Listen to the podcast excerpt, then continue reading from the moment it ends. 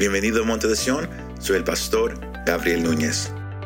En esta ocasión compartimos el quinto mensaje en la serie Eclesía, llamados a adorar, donde miramos el ministerio más importante de la iglesia, adorar a Dios. Espero que este mensaje te anime y te fortalezca.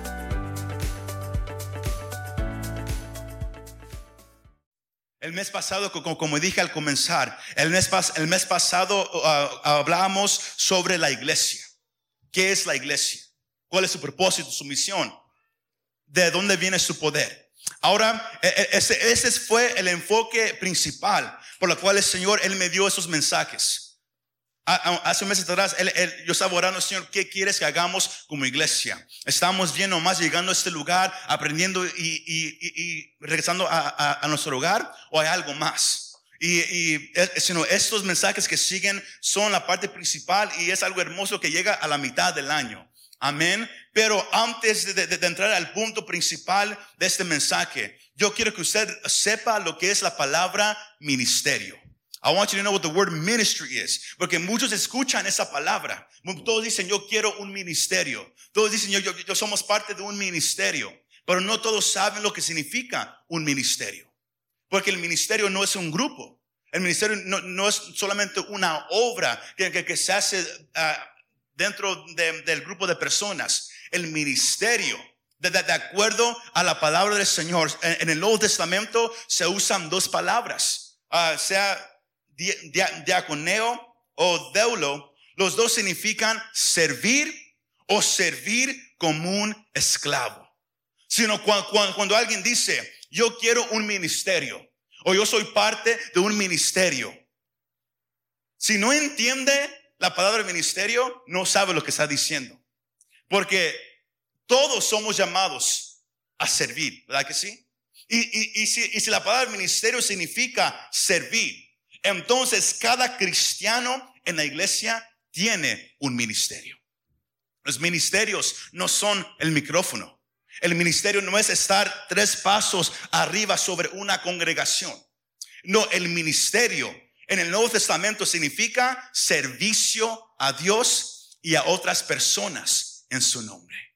Usted y yo como creyentes somos llamados a servir a Dios y servir a los demás.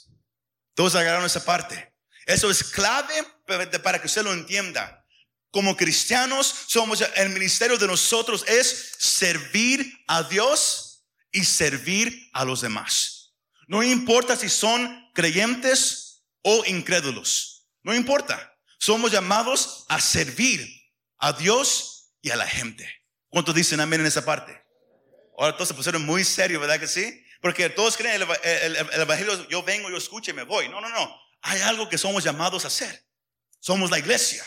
Hay un servicio que somos llamados a dar. Y el mejor ejemplo, usted lo puede mirar ahí en la pantalla o también en la app, ahí está, el bosquejo. Usted puede mirar que el mejor ejemplo de lo que es servir es nuestro Señor Jesucristo. Él mismo dijo, el Hijo del Hombre no, no vino para que le sirvan, Él vino a servir. Él vino a servir a, hombres y mujeres en pecado, hombres y mujeres enfermos, hombres y mujeres pobres, hombres y mujeres con gran necesidad. Él vino a servir. Pero siempre haciéndolo todo después de la cosa más importante. Y esa es la pregunta que, que clave para esta tarde. ¿Cuál es el, el ministerio más importante de la iglesia? Piénsalo. ¿Cuál es el ministerio más importante de la iglesia. Si la palabra ministerio significa servicio, servir, ¿cuál es el ministerio más importante de la iglesia? Piénselo. El deseo mío es, que el motor empiece a correr esta noche. Amén. ¿Cuál es el ministerio más importante de la iglesia? Porque hay algo que, que, usted y yo somos llamados a hacer. Y este es el tema de esta noche. El ministerio más grande de la iglesia es adorar a Dios. Así de simple. El ministerio más grande de la iglesia es adorar a Dios. Somos llamados a adorar. Ese es el, título de este estudio. Ese es el punto principal que yo quiero que usted agarre. Si, si, usted lo escribe, lo puede escribir. Si usted tiene una, una, mente increíble, eh, que ahí se quede. Pero somos llamados a adorar. Sino el punto a lo cual yo, yo, yo lo quiero llevar esta tarde es, eh, hacerle reconocer y ayudarle a, a usted que es nuevo a entender lo que es adorar a Dios. Hace unas semanas compartíamos un mensaje llamado el manto de alabanza, the garment of praise, donde miramos la importancia de alabar. ¿Verdad que sí? Ahora vamos a mirar la importancia de adorar. Porque son dos cosas diferentes. El alabar y adorar. Amén. Pero somos llamados a adorar. Ahora, ¿cuántos de aquí presentes, o quizás, usted que, que, está escuchando, ¿cuántos de ustedes una vez han ido a, una fiesta de cumpleaños? ¿Cuántos de ustedes han ido a una boda, una quinceañera? ¿Verdad que sí?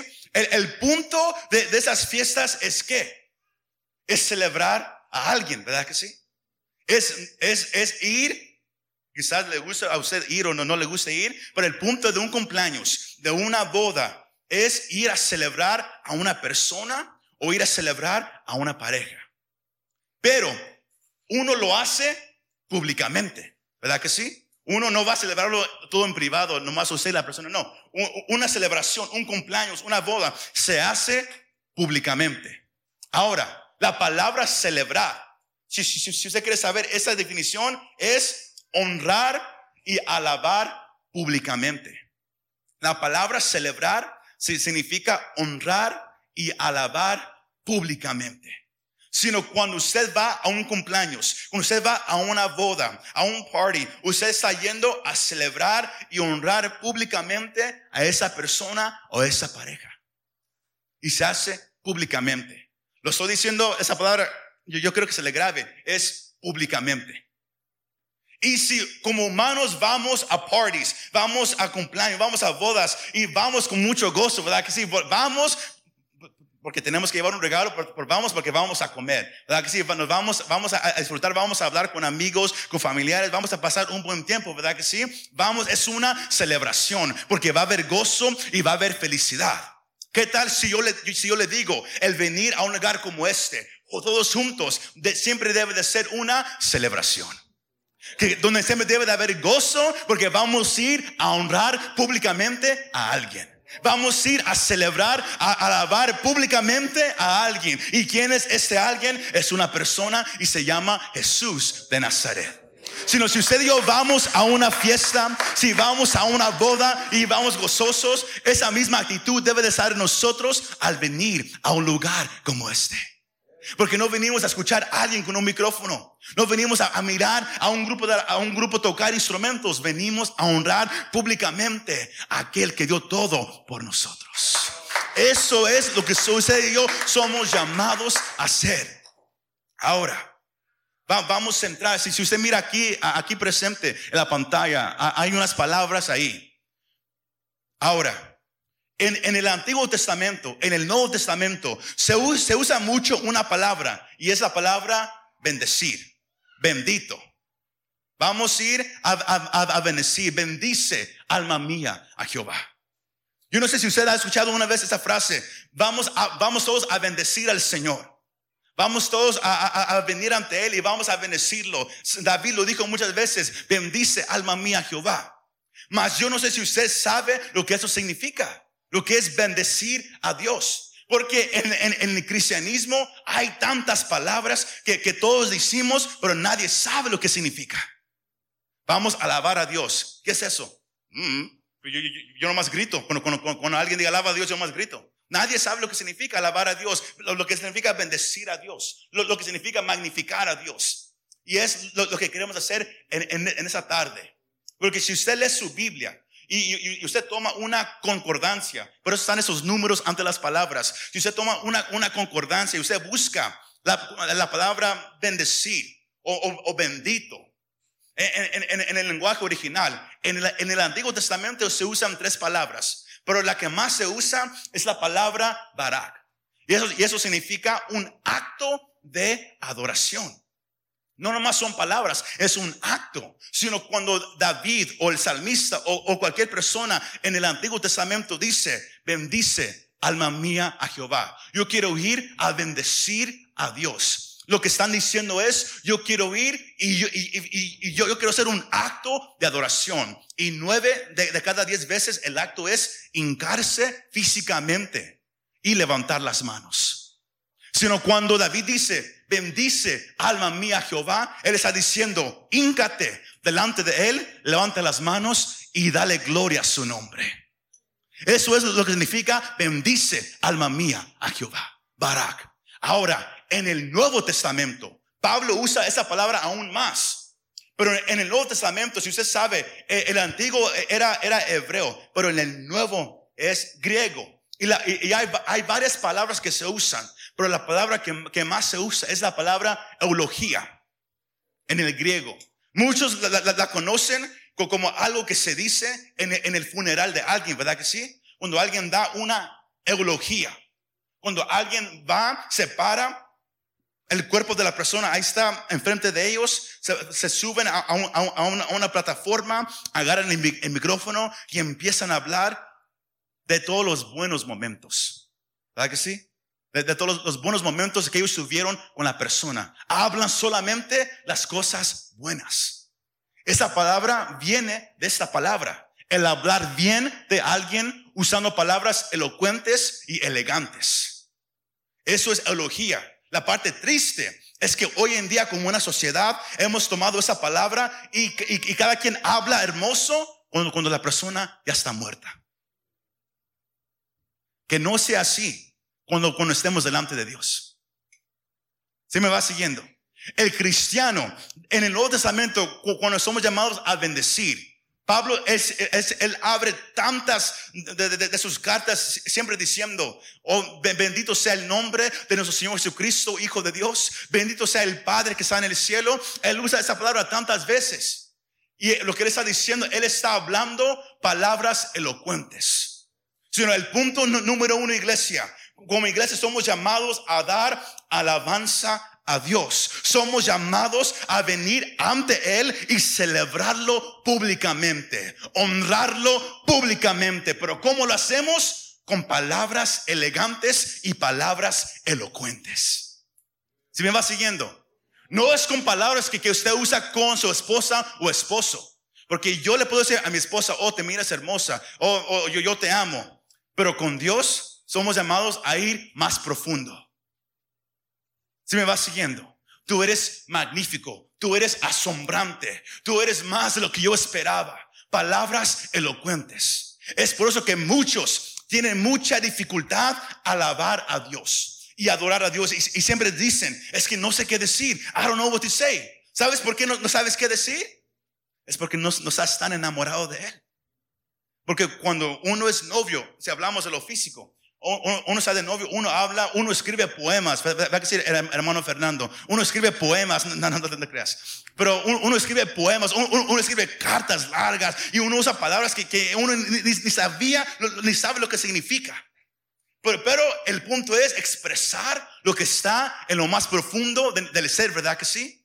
Ese debe de ser la actitud del creyente cada día. De venir ante Dios porque el primer ministerio del cristiano, el primer ministerio de la iglesia es adorar a Dios. Y se hace públicamente y se hace con palabras elegantes, con palabras elocuentes. No es que, hola Dios, aquí estoy. No, es Padre, aquí soy delante. Y usted empieza a usar palabras que usted nunca usaría con, con otra persona, que son reservadas solamente para el rey solamente para el Salvador. ¿Cuántos dicen amén? Sino cuál es esta aplicación cuando usted y yo alabamos a Dios, estamos hablando buen, bueno de Él. We're talking good about Him. Estamos hablando bien de Él. Si no piense eso, cada vez que, que sea un tiempo de alabanza, ¿qué le está ofreciendo a Dios? ¿Cuál clase de palabras le estás ofreciendo a Dios? ¿Estás hablando bien de Él? ¿Lo estás honrando públicamente? Porque ese es el primer ministerio de la iglesia. Alabar a Dios. No, no, pero no nomás somos llamados a alabar a Dios. somos llamados a magnificar su gloria. Salmos, el capítulo 34, el versículo 3 dice esto. Es David hablando. Engrandezcan al Señor conmigo y exaltemos a una su nombre. Engrandezcan al Señor conmigo y exaltemos a una su nombre. Si no nomás somos llamados a venir ante Dios y darle palabras elegantes, darle palabras elocuentes, honrarlo públicamente, sino somos llamados como cristianos, como iglesia, a engrandecer el nombre de nuestro Dios. Otra palabra se, puede usar a magnificar. Uh, there's, that, next slide.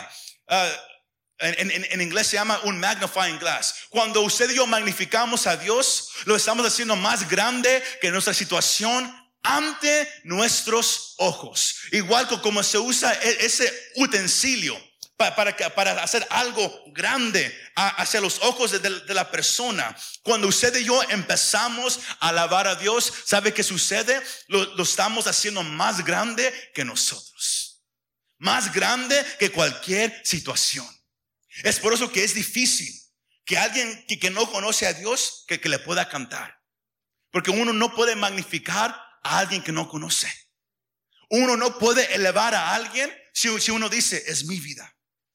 Todo lo que yo tengo, yo lo hice. Yo fui el que trabajé. Yo fui el que fui a la escuela. Yo fui el, el que hice todo. ¿Por qué debo de yo darle gloria a alguien si yo lo hice? Es difícil para muchos. Pero recuerde, para muchos alabar a Dios si uno cree que todo lo que uno tiene es por causa de nosotros. Cuando David, si usted lee el Salmo 34, él había sido perseguido por Saúl. Él había estado en, batallas con, reyes de los, de los filisteos, mas Dios lo había sacado de todo. Y por eso él dice, engrandezcan al Señor conmigo. Porque cuando yo estaba siendo perseguido, cuando querían venir a matar mi vida, cuando yo no sabía si yo iba a vivir o iba a morir, cuando yo no sabía qué, qué, me iba a pasar, lo que yo hice fue empezar a alabar a Dios. Igual, igual como Pablo y Silas en la prisión, ellos empezaron a cantar himnos a la medianoche y Dios se movió a su favor. Cuando ustedes estén en problemas, cuando ustedes estén en dificultades, cuando todo está yendo mal en tu vida, la respuesta del cristiano siempre debe de ser magnificar a. Dios, dale nomás gloria a Dios, hacerlo grande. Ahora, escucha esta parte. No estamos haciendo a Dios grande en el sentido de que Él es pequeño. No, Él ya es grande. Lo, lo que se está magnificando es la grandeza de Dios ante nosotros. Porque a veces nosotros nos olvidamos de qué tan grande es Dios. Miramos el problema y decimos, ¿cómo, cómo, cómo voy a salir de aquí? ¿Cómo, cómo, cómo, vamos a arreglar eso? ¿Qué, ¿Qué nos va a pasar? ¿Qué me va a pasar? Pero cuando uno empieza a alabar a Dios en medio del problema, en medio de la ansiedad, en, medio de, de, cualquier situación en la cual te puedas encontrar, cuando empiezas a levantar a Dios, públicamente, cuando empiezas a darle palabras elegantes, palabras elocuentes, cuando lo empiezas a magnificar, todo empieza a cambiar, iglesia, porque Dios habita en medio de la alabanza de su pueblo. ¿Cuántos dicen amén? Sino, sino que podemos aprender esta parte, iglesia, que cuando tú magnificas a Dios, todo lo demás se hace pequeño. Si todo está muy grande, magnifica a Dios. Y, vas a ver cómo todo lo demás se hace pequeño. Magnifica a Dios. ¿Cuántos dicen amén? Somos llamados, iglesia, a adorar. Ahora el, segundo punto, y es el punto eh, importante de, de esta tarde, es que esta adoración a la cual somos llamados a hacer, la somos llamados a hacer no solamente solos, porque como cristianos, usted y yo podemos adorar a Dios en la casa. Lo podemos adorar en nuestro cuarto, en el lugar secreto, como somos llamados a hacer. Pero hay, hay algo bien clave que yo, quiero que usted agarre en esta tarde y es que la adoración se hace como iglesia. Hay una adoración que se hace solo en la casa, pero hay otra adoración que se hace como iglesia, que se hace juntos Entonces agarramos esa parte. Hay una adoración que se hace juntos. Hebreos capítulo 10. Versículos 23 al 25. Ah, si, me quiere seguir, lo vamos a poner en la pantalla. Ah, la, versión que, está ahí en la pantalla es una versión que se llama Dios habla hoy. Es un poco más fácil para entender. Ahora dice, mantengámonos firmes, sin dudar, en la esperanza de la fe que profesamos. Porque Dios, ¿qué, va a hacer Dios? Cumplirá la promesa que nos ha hecho. Versículo 24. Busquemos la manera de ayudarnos, ¿quién? Unos a otros. ¿A qué? A tener más amor y hacer el bien. Y, y versículo 25. No dejemos de asistir nuestras reuniones como hacen algunos, sino animémonos unos a otros. Y tanto más cuando vemos que el día del Señor se acerca. Ahora, Muchos en, la, en las iglesias hoy en día dicen, yo no voy a una iglesia. Me, me hicieron daño, esto pasó, o a, porque eso sucede en las iglesias. Pero otros dicen, ¿sabes qué? Yo siento a Dios más en, mi casa que con, toda la gente. Porque hay mucha gente, no, no, tengo la libertad de levantar las manos, ah, me enfada, mejor yo en la casa solo. O yo nomás manejando con, el radio, es ahí donde yo alabo a mi Dios. Eso es bueno. Más, no se olvide que somos llamados a adorar a Dios juntos. El ministerio de la iglesia es servir a Dios y servir a los demás. Eso es lo que la palabra ministerio significa. Pero el ministerio más grande es adorar a Dios. Y eso se hace solo, pero también se hace como grupo. Voltea a su vecino y dígale, no, no empieces a faltar más a la iglesia. Somos llamados a buscar a Dios juntos, pero dígase con una sonrisa y un, amor del Señor. Porque escuche lo, que el pasaje dice.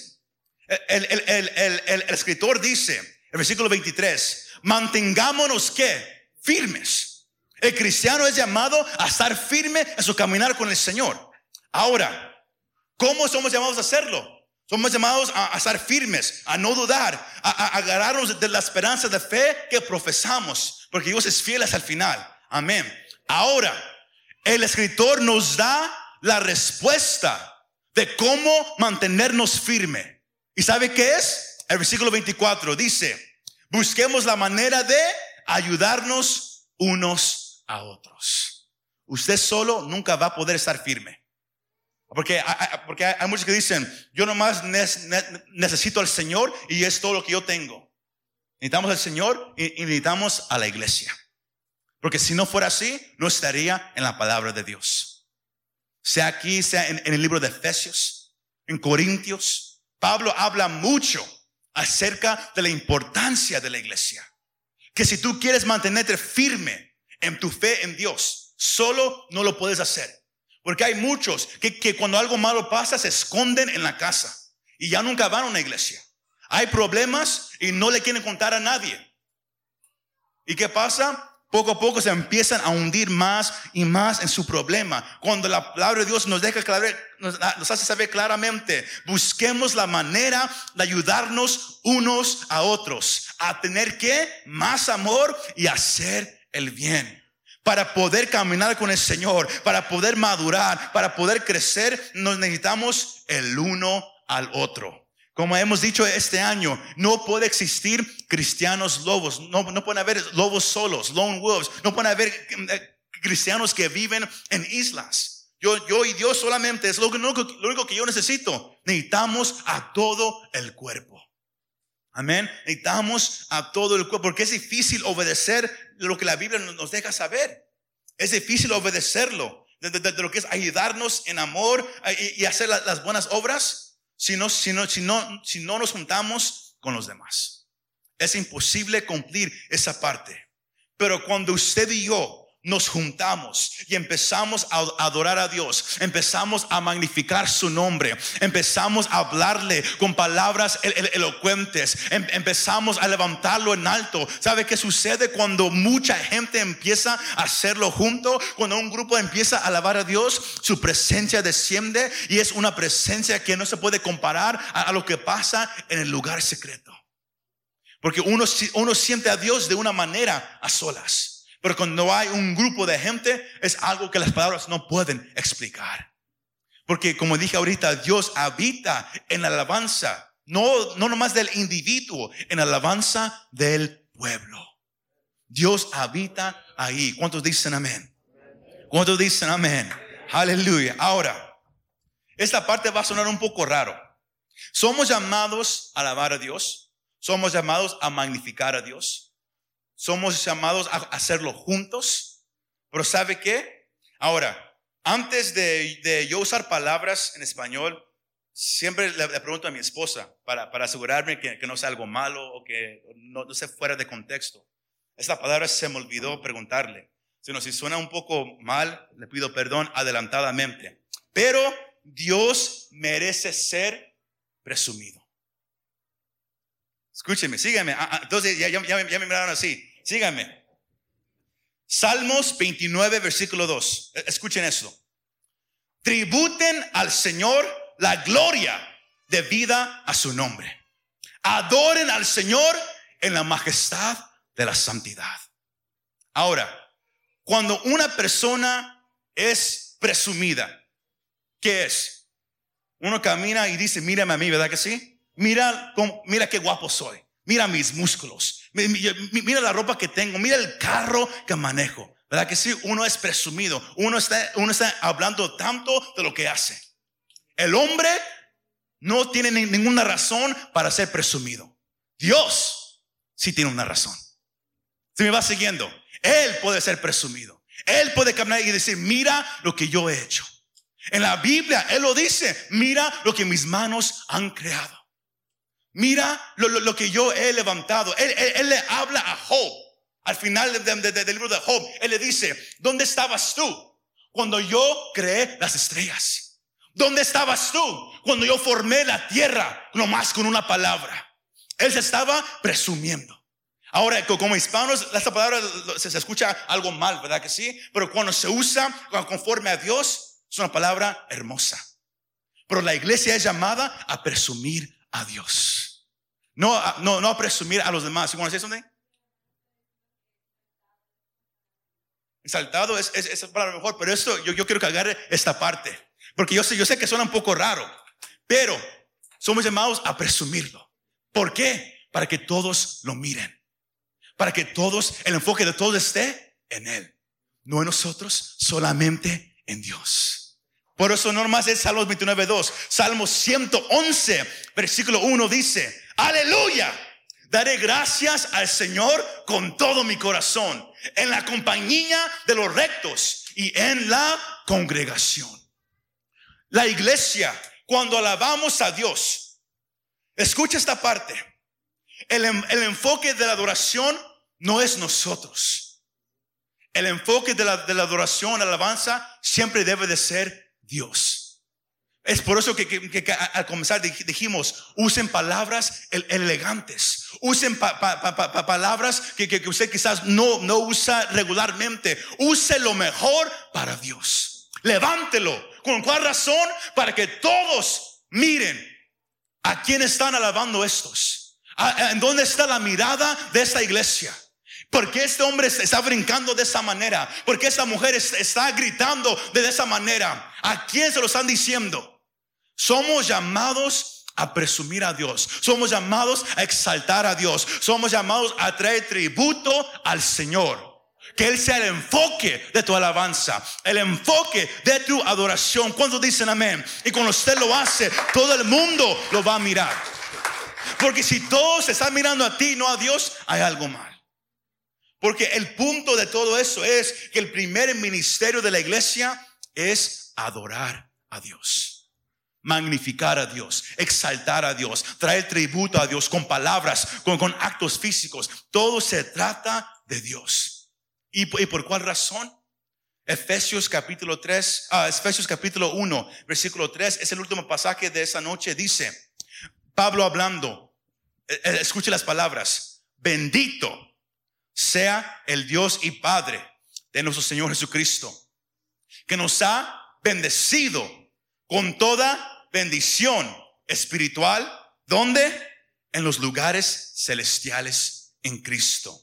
Ahora, cuando usted y yo nos juntamos, alabar, adorar a Dios, todos juntos. ¿Se sabe qué sucede? La gloria de Dios desciende y el pueblo es elevado a un lugar celestial. Porque las bendiciones de Dios no están aquí en la tierra. Pablo dice, ¿están donde? En lugares celestiales. Y si las bendiciones, el favor, la obra de Dios está en los lugares celestiales, ¿Cómo podemos usted y yo, que somos humanos físicos, llegar ahí? Por medio de la alabanza y por medio de la adoración. Cuando usted alaba a Dios, la gloria de Dios desciende. Y ahora usted ya no está en un lugar físico. Ahora usted está, ¿dónde? En un lugar celestial. ¿En dónde? En la presencia de Dios. Y es por eso, es por eso que, que, que muchos dicen, aquí está la gloria de Dios. Estamos alabando a que se siente la presencia de Dios. ¿Por qué? Porque cuando usted empieza a alabar a Dios junto a la iglesia, su gloria de Él desciende y ya y ahora estamos delante de Él. Y, y, Dios está sentado en su trono. Él no, él no se ha salido de ahí. Él está sentado en su trono. Y si Él está aquí es porque usted y yo hemos llegado al lugar celestial. Y eso se hace por medio de la alabanza y por medio de la adoración. Todo lo que batallamos en lo físico, lo que miramos, la solución no está aquí. La solución está en el lugar celestial. ¿Cuántos dicen amén? Ahora, con, esto voy, yo, yo voy a cerrar. El punto de lo que es alabar y adorar a Dios es llegar a estar cara a cara con Dios. Eso significa estar delante de Él donde le podemos hablar y donde Él nos habla para atrás. Eso es cara a cara. No es algo físico, es algo espiritual. Donde Él nos habla igual como Él habló con Moisés. Moisés nunca miró el rostro de Dios, pero él, estuvo cara a cara con Dios. Él estuvo en su presencia y hablaron como dos amigos hablan, honestamente. Ese es el, deseo que Dios quiere para su iglesia. Por eso nos juntamos. Por eso aquí estamos para ayudarnos a, crecer en el amor hacia Dios, hacia los demás y, para también hacer el bien en, en, este mundo. Para mantenernos firmes en nuestro caminar con el Señor. Mas todo eso se hace con alabanza y adoración. Escucha esta parte. Muchos buscan un sentimiento para poder alabar, para poder adorar. Muchos buscan un estilo de música para poder alabar, para poder brincar. Si usted está buscando un estilo de música, si usted está esperando por un sentimiento para brincar o hacer algo, usted todavía no ha llegado al entendimiento de lo que es adorar a Dios. No necesitamos una clase de música específica. No necesitamos sentir algo para alabar a Dios. Porque cuántas veces se para gente y dice, man, todos estaban brincando, pero yo no sentí nada. I felt nothing. Yo no sentí nada. Aquí estaba, pero todos brincaban, pero yo no sentí nada. ¿Por qué? Porque el, alabar a Dios no es por sentimiento. Aprenda esa parte. No es por sentimiento. Es por, por lo que Dios ya es. No lo alabamos para ver que Él, Él nos va a dar a nosotros. Muchos, buscan. Es que yo, yo vengo a que Dios me toque. Yo vengo a, que Él haga conmigo en, alabanza, en adoración. Todos venimos ante Él buscando que Él haga algo por nosotros. Cuando Él quiere que usted y yo nos acerquemos y le demos algo a Él. La adoración no se trata de ti. La alabanza no es para ti. ¿Sí me escuchó? Es para Dios. Y cuando usted venga con esa mentalidad, todo cambia.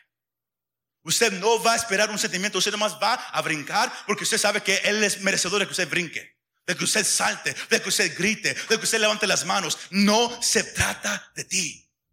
No se trata de cómo te sientes. Es por eso que, que somos llamados a adorarlo en las buenas y en las malas. Porque no se trata de cómo te sientes. No se trata de, de, lo que está pasando en tu vida. Se trata de qué tan grande Él es. Eso es la adoración que Dios quiere. Porque la, la, la, adoración se ha hecho mucho, escuche esto, sobre lo que Él me puede dar a mí de vez de lo que yo le puedo dar a Él. Es por eso que, que tanta gente brinca iglesias. They jump churches, las brincan. Van, van, van un mes a una iglesia. Oh, wow. Como, como que aquí hay algo. De repente, nadie brinca un, un servicio. Esa iglesia está muerta y se van a otra buscando la emoción, buscando los brincos, buscando los gritos. Oh, cómo quisiera yo ser parte de una iglesia avivada. Cómo quisiera, yo ir a una iglesia de los morenitos, porque esos sí se mueven, esos brincan, esos bailan, esos hacen todo. Tú puedes ir, pero tú, ah, vas a llegar como un estatua nomás, porque tú nomás vas a mirar. Es la parte que muchos hacen. Todos quieren, todos dicen, yo quiero ser parte de una iglesia avivada. Pero ellos, ellos son paletas ahí en la iglesia. Porque todos buscan que alguien haga el trabajo y ellos lo más reciban. Cuando la alabanza es lo que tú vienes a darle a Él. Porque tú has entendido quién es Dios. Porque tú has reconocido quién es Dios. Si me vas, si me vas siguiendo, iglesia. Es por eso que, que, cuando el cristiano entiende esa parte, la iglesia siempre va a estar viva. ¿Por qué? Porque se reconoce que la adoración no se trata de nosotros. El ministerio número uno de la iglesia, el servicio número uno es servir a Dios. Y lo hacemos con alabanza y adoración. Muchas gracias por escuchar este mensaje. Si te gustó este mensaje y te gustaría ayudar a apoyar nuestro ministerio, compártelo con tus amigos y familiares. Para conocer más de lo que Dios está haciendo aquí en Monte de Sion, visítanos montedesion.com. Gracias y nos vemos la próxima vez.